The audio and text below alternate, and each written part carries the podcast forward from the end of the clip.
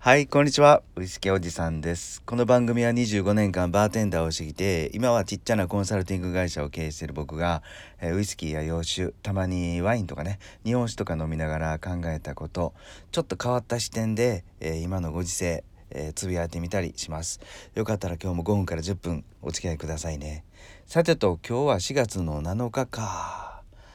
うん、晴れましたね、神戸の空は。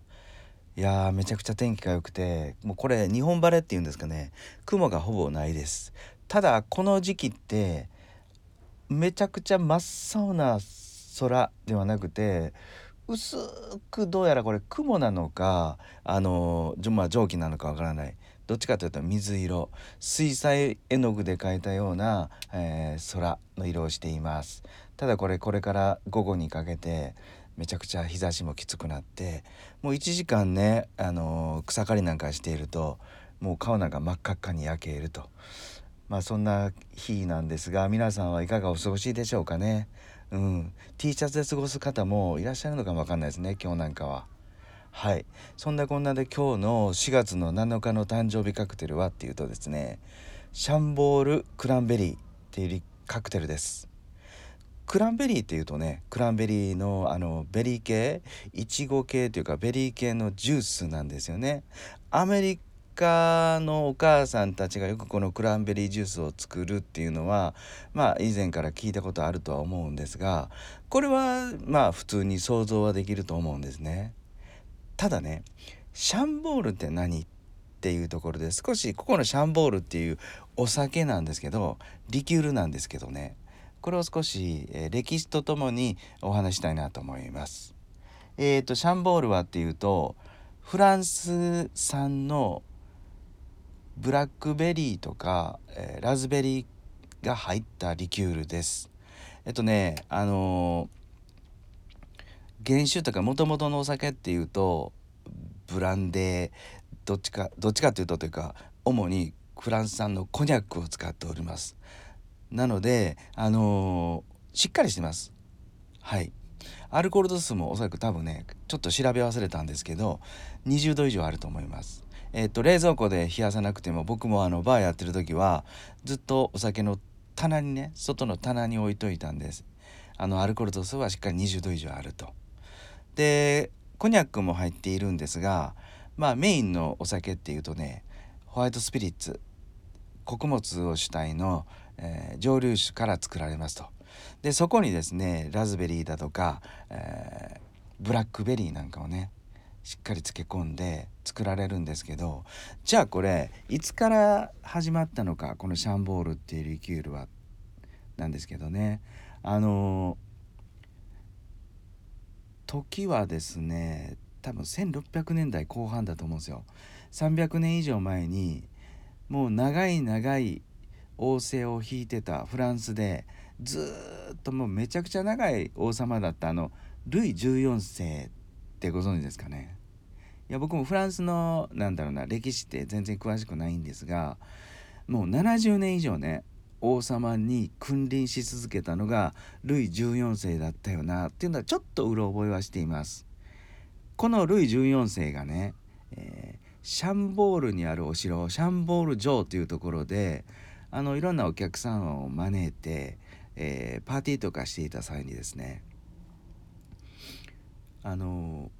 多分ねこの時は、えーっとワインであるとか、えーっとブランデーであるとかブドウの蒸留酒ねそれに、えーブラックベリーとか、えラズベリーを漬け込んでねみんなに配ってたらしいんですよ。配ってたっていうかあのおもてなししてたみたいですね。ルイ14世がパーティーしてる時にでそれが思わぬ好評でですねそこからこのラズベリーとかブラックベリーを漬け込んだお酒はシャンボールっていう名前が名前が付けたという付けられたというかここのシャンボール城のルイ14世が、えー作ってくれたお酒このラズベリードリンクラズベリードリンクブラックベリードリンクがあ意外にいけるよなっていうところでですねこのリキュールの名前を付けられたようです。はい。で今日誕生日のね4月7日の誕生日カクテルシャンボールクランベリーの作り方はっていうともう本当に簡単です。シャンボールっていうリキュールを氷の詰まったグラスに注ぐと。まあ大体 30ml か 50ml 入れてやってでクランベリージュースをその適量ドボドボドボっと注いであげると、うん、そこでかき混ぜてそのまま飲むのもいいんですけどもお召し上がりになるのもいいんですが少しねこのままだとちょっとあベタっとした甘みのままのドリンクになるのでやっぱりレモン欲しいよなっていうところです。はい。カクテルレシピにレシピにもねレモンを最後入れてやるってあるんでちょっとね8分の1か、えー、6分の1ぐらいにあのカットされたレモンをキュッて最後に絞ってやって、えー、そのまま、えー、スライスレモンでもいいのでグラスの中に入れてやって。そして出来上がりという方があの最後に酸味がある方がねキュッと飲み物の味も締まって非常に美味しいなと思います。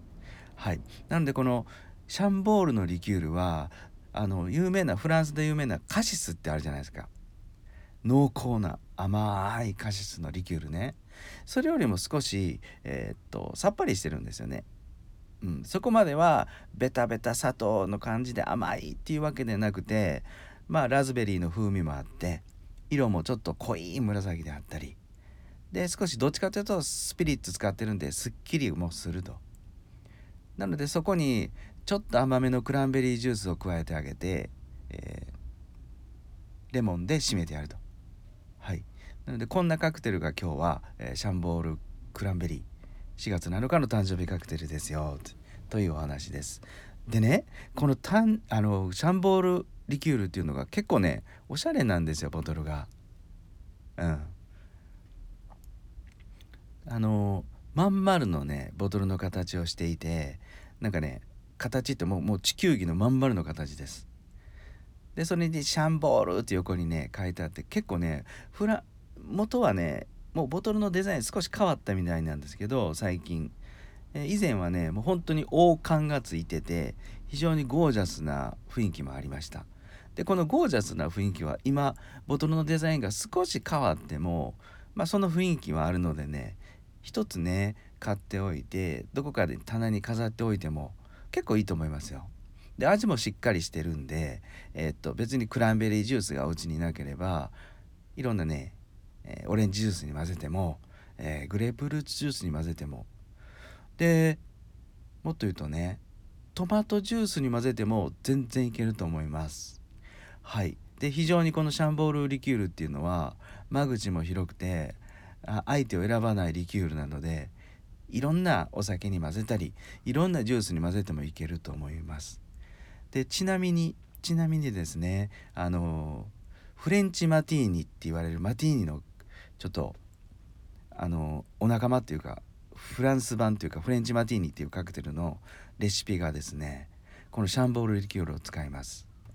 えっと材料はウォッカとこのシャンボールリキュールをステアしてカクテルグラスに注いでやるとですねフレンチマティーニになります。はい。ボトルも少しゴージャスなのだし味もコニャックが入っててでしっかりベリー系の果物が漬け込まれて結構ゴージャスな飲み応えなので、えー、そういうのを好きな方はね1本買ってみてもありなのかなと思います。はい。僕はですねこのシャンボールリキュール使うんだったらよくねえー、っとブランデー手軽なブランデーでいいんですよ。あのコニャックにじゃなくてもアルマニャックだとかハンガリー産のブランデーだとかちょっとすっきりめのブランデーでもいいんでそこにねシャンボールを入れてやると。もう全然あのワンスプーン落としてやるだけでも半々ぐらいの比率で入れてやっても美味しいです。はい。アルコール度数はだいたい、30度から40度近くになるんですがめちゃくちゃ美味しいカクテルになります。おすすめはねブランデーにシャンボールリキュールを入れてやると。濃厚なカクテルになります。よかったら試してみてください。はい。これから本当に暑くなる今日4月の7日なんですが週末は僕はちょっと楽しみにしてることがあって